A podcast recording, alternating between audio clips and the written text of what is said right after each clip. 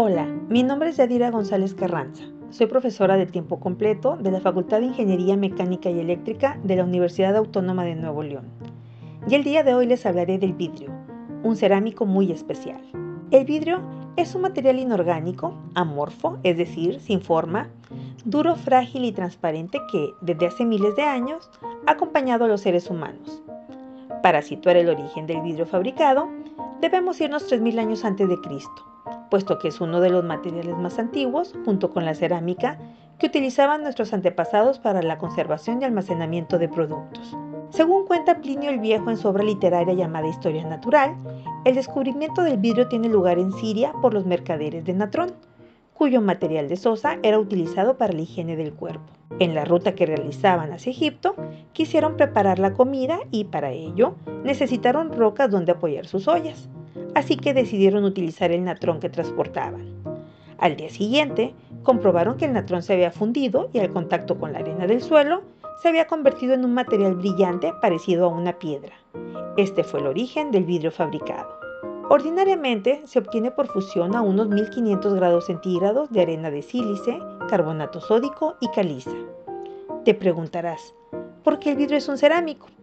La palabra cerámico proviene del griego kerámicos, cuyo significado es sustancia quemada.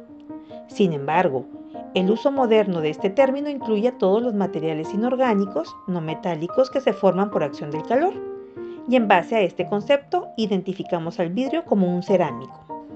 ¿Cómo es la estructura de un vidrio? En cierta forma, el vidrio se asemeja a un líquido subenfriado en el cual las moléculas están distribuidas de manera aleatoria pero permanecen inmóviles.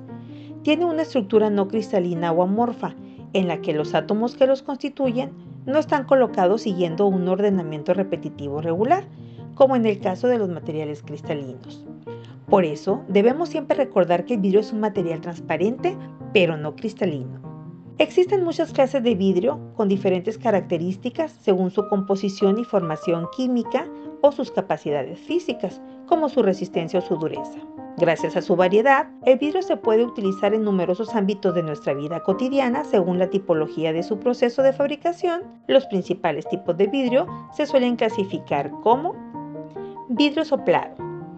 Esta técnica se basa en la fabricación de objetos y envases de vidrio soplando aire dentro de una pieza de material vidrio fundido. Se usa para la fabricación de botellas y otros envases con ayuda de moldes metálicos y cerámicos. Vidrio flotado. Consiste en hacer flotar vidrio fundido sobre una capa de estaño fundido, proporcionando un grosor uniforme y plano al vidrio. Este tipo de vidrio es el utilizado para hacer los espejos. Vidrio armado. Se obtiene por proceso de colado o vaciado, el cual se combina con una malla metálica para que, en caso de haber una rotura, se minimiza el desprendimiento de fragmentos. Una de las aplicaciones es para hacer los tragaluz. Vidrio laminado.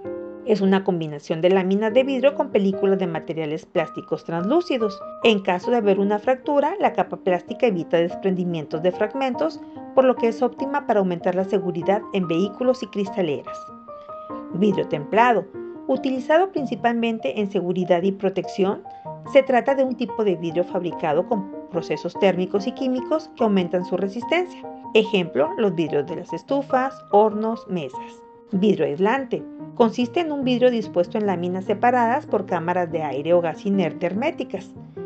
Este vacío mejora las prestaciones del vidrio dotándole de gran capacidad de aislamiento térmico frente a las temperaturas extremas, alto aislamiento acústico y resistencia a la humedad. Cabe destacar que el vidrio es un material puro que conserva las cualidades originales de su contenido y lo protege frente a agentes externos. El vidrio se caracteriza por ser impermeable, hermético e inoxidable. El vidrio es inerte, es decir, no existe riesgo de que se absorba o libere químicos dañinos ni a su contenido ni a su entorno. Está libre de contaminantes y se desgasta como cualquier roca, sin afectar a la cadena alimentaria.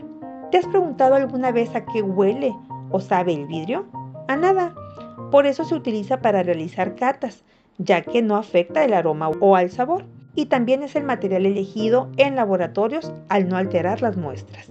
El vidrio también se utiliza para generar energía renovable mediante aplicaciones de turbinas solares, fotovoltaicas y eólicas, que se benefician enormemente de las fibras de vidrio reforzadas.